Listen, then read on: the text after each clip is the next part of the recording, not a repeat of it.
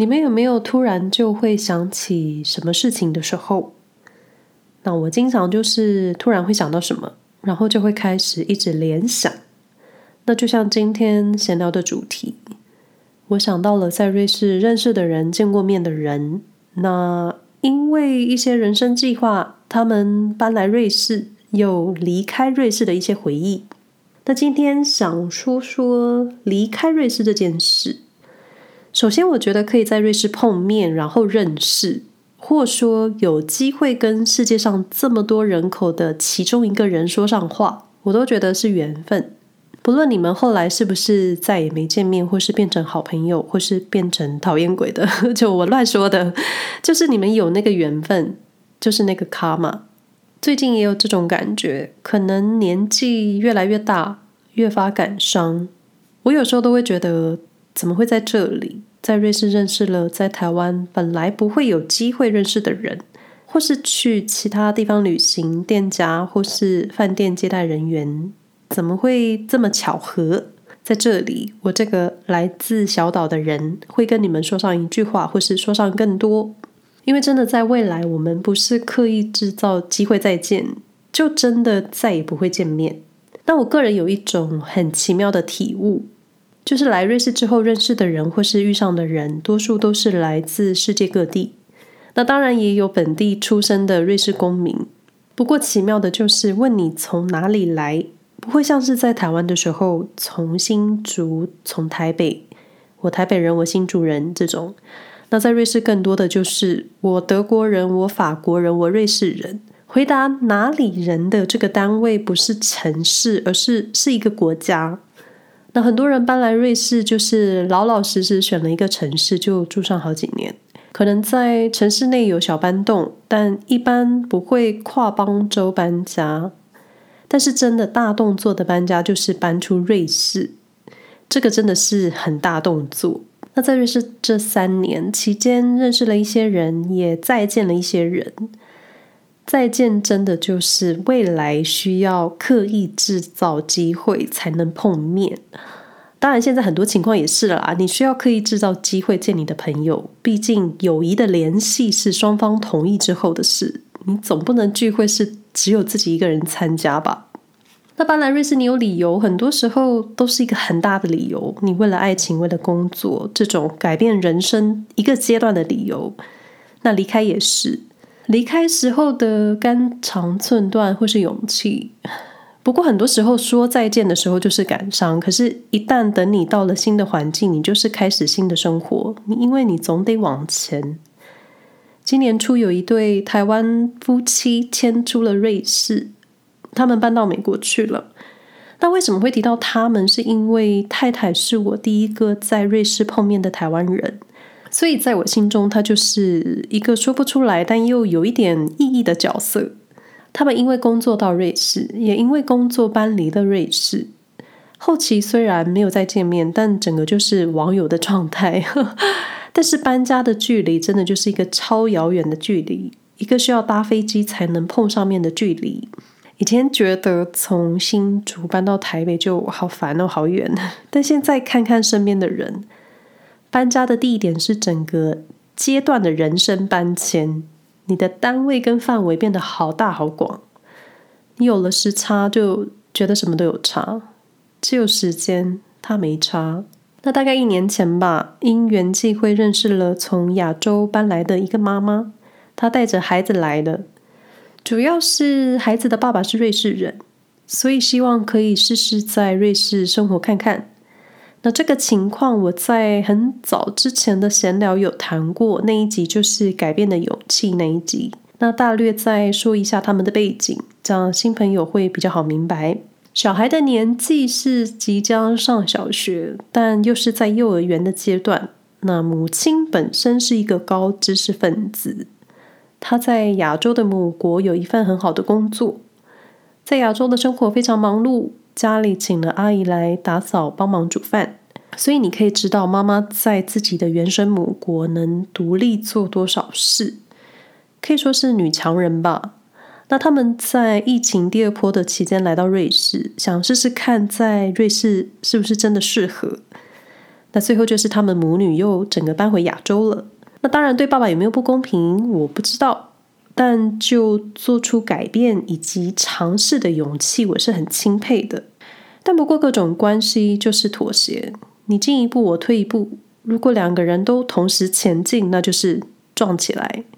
那家务事真的也很难。那每个人切入的角度又不太一样，类似这样的情况都会觉得孩子也需要爸爸妈妈，怎么可以这么自私？可是很多时候好像都没有人会想到妈妈哎。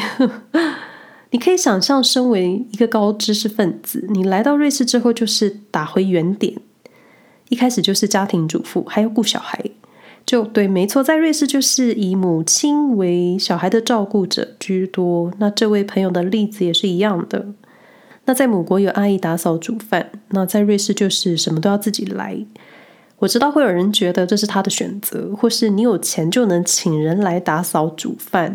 我知道，但是。很多时候就会怀疑自己，当你没有成就感的时候，或是每个人的成就感不同，也许照顾家里照顾得很好的成就感，或是工作上得到的成就感，那我想这位朋友的成就感来自工作吧，还有能掌握很多事情。然后我知道这是家务事，但我觉得亚洲跟欧美的跨文化关系，在教育上可能也会成为一个经常会争执的话题。那亚洲国家的小孩都是高度竞争，学这个学那个才艺或是补习，跟瑞士的风格完全不同。但也许有很严格的瑞士风格啦，但真的很少。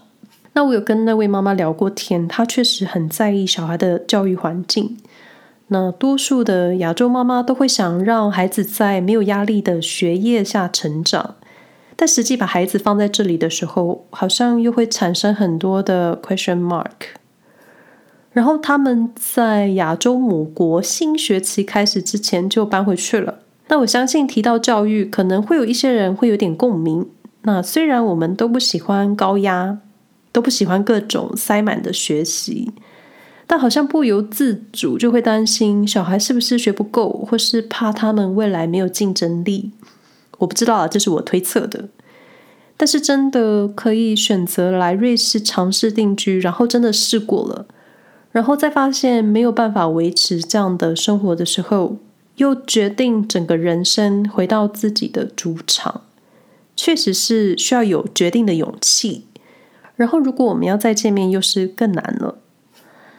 那最后一个最近在我身边跟我道别的，也是一个台湾太太。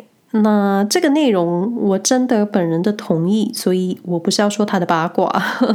那我希望我能很客观的来说说这个事件。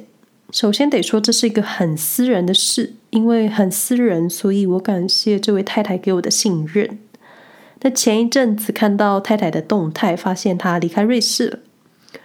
我本来想说，哎，搬走了，希望她未来都顺利。结果得到的回复是她要离婚。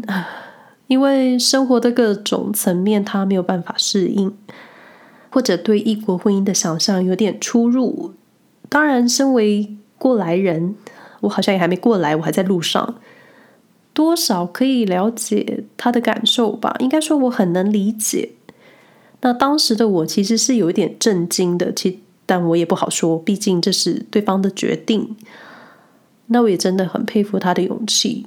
那因为对我来说，他还很年轻。嗯，现在只要低于三十岁的我都觉得很年轻了。你为了另一半，你辞掉工作，搬来瑞士开始新生活，也因为另一半离开瑞士，开始了自己的新生活。当然，做出这个决定，我觉得应该也是有思考过的，不然就是真的承受不住。毕竟你要鼓起好大的勇气做这个决定，然后打包收拾，跟瑞士说再见。当然，很多时候离婚都不是和平的进行的啦。不过，我曾经参加过离婚的庆祝晚餐，是两方邀请朋友们一起晚餐，告诉大家他们离婚了。那这个情况真的也是很少见啦。那回到这位台湾太太，我觉得有一种说法是因为她年轻，所以可以更勇敢，或是更有冲动去做决定、去做选择，很有可能啦。那我内心自己是很多次都想搬回台湾的，但不是因为不爱我先生，而是很多时候找不到自己在瑞士的定位，或是经常对人生或是当下的处境怀疑。不过我曾经看到一句话，就我真的忘记原文怎么写了，就是说两个人分开的快乐会比两个人在一起痛苦更好，类似这种。那在瑞士离婚难不难？我觉得可以很难，也可以很简单，就是真的两造的拉锯。还有如果有小孩，有小孩的离婚真的就比较复杂一点。那我们也有朋友是因为疫情，最后是线上视讯离婚的，感觉就是怎么会这样？但他们现在各自都有新的男女朋友，好像也不会比后期一直在吵架来的差吧。我也不是说婚姻是草率，或是你遇上感情问题不去修补，但有时候有些问题还真的不能修补。就心中的坎，如果你过不去，可能真的一辈子都过不去。那这位太太给我的讯息，其中有一段说，当初不结婚的话，她也。不会知道在瑞士的生活的样子，所以他也不后悔。所以人生，也许人生需要经历过一些事情，才会真的知道自己要什么，好的坏的。但结论就是，你一旦离开瑞士，好像真的需要刻意制造机会，你才能江湖再见。那我倒是希望有一天能跟收听节目的你们江湖见面喽。